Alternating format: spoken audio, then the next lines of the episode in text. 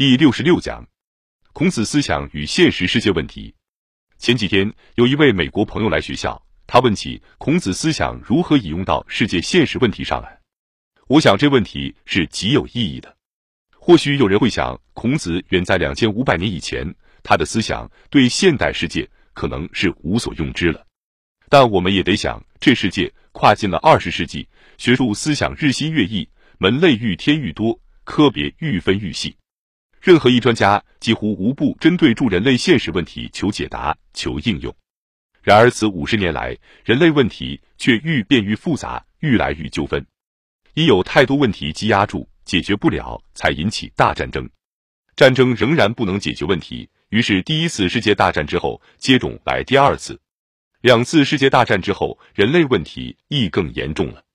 到如今，几乎有时时爆发第三次大战可能之威胁，使人心惶惶，若不可以终日。这又为何呢？本来世界是整个的，人类是全体的。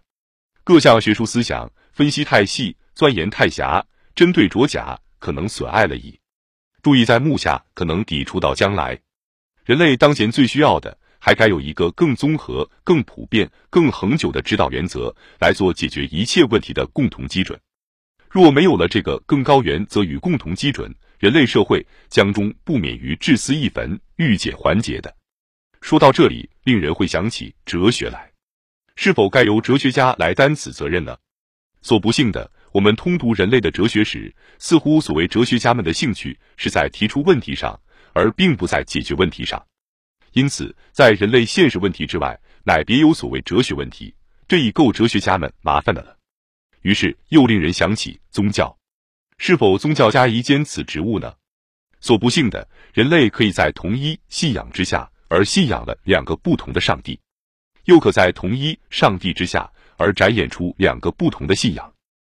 而一部人类史因于宗教问题而引起难解难分，甚至于大流血、大屠杀的惨剧的，已是屡见不一见。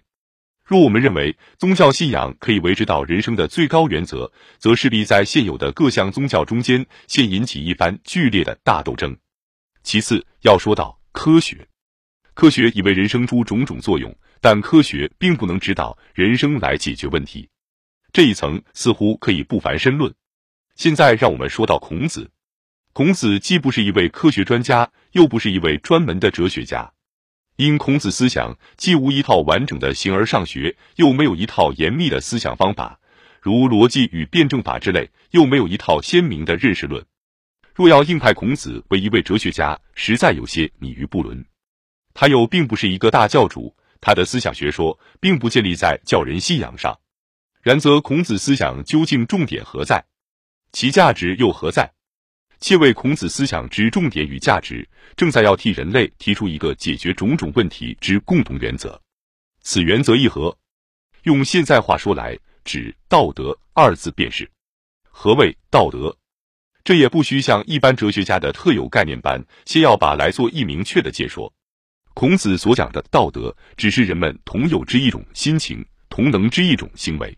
所谓直指人心。当下即是，只求如此这般，在人生实践中一经指点便够了的。现在且举几个实例来说，即如忠恕便是一种道德，只要以忠恕待人，受者绝不会拒绝或不欢迎，在施者的心情上也绝不会感到不愉快或不满足。又如爱敬，这也是一种道德，只要以爱敬对人，受者也绝不会拒绝或不欢迎。使者的心情上也绝不会感到不愉快或不满足。一个人人忠恕与相互爱敬的社会，种种问题总可有办法解决。不忠不恕无爱无敬那样的社会，无法解决的问题自会不断的产生。科学专家知识是超道德的，在道德基础上，一切科学各门专家知识全有用；在无道德与不道德的基础上，一切科学各门专家知识。不仅会变成没有用，而且还会有害。如科学家发明了原子能，岂不可在和平的场合使用，但也可在大量杀人的战争场合使用吗？宗教固然也应以道德为主体，但一进入宗教信仰，便先要上帝呀、天国呀、灵魂呀、创世呀，尽从那些远处去兜圈子。而宗教信仰上的种种争论，则正在那远处。远处争论不休，近处却搁在一旁了。哲学家除却极少数，如主张唯物史观、阶级斗争等理论的外，也并不再主张反道德和不道德。但一进入哲学思辨，又是逻辑啊，认识论呀，形上学啊，谦而易远。道德问题则成为曲终奏雅、强弩之末了。只有孔子思想是单刀直入、直凑单微的，它主要只在人类道德上建基，然后再扩而充之，由修身而齐家而治国而平天下，以达于全人类；再引而深之，由明心见性而万物一体而天人合一，以达于全宇宙。在一切科学各门专家乃及宗教信仰以至哲学思辨中，若要在人类社会发生好影响、升起好作用，全少不了道德一位。而道德又是人人可知、人人能行的，不像一切科学与各门专家便叫人有知有不知、有能有不能；又不像宗教信仰与哲学思辨彼此有异同、相互有派别。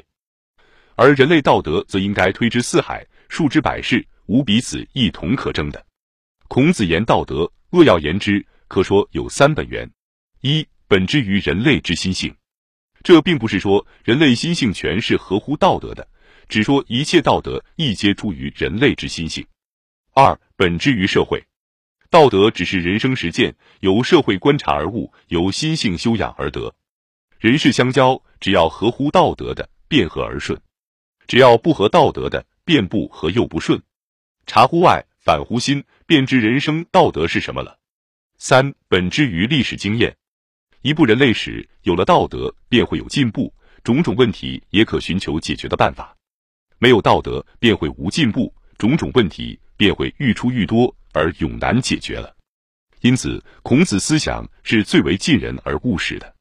孔子之学向后展演有两条路，一条是简易的、直接的，三言两语可以当下指点。可以终身奉行，这一条路发展于象山与阳明；另一条路是细密的、繁复的、千门万户、阶级层次井然，要学者循序渐进。这一条路发展于二程与诸子。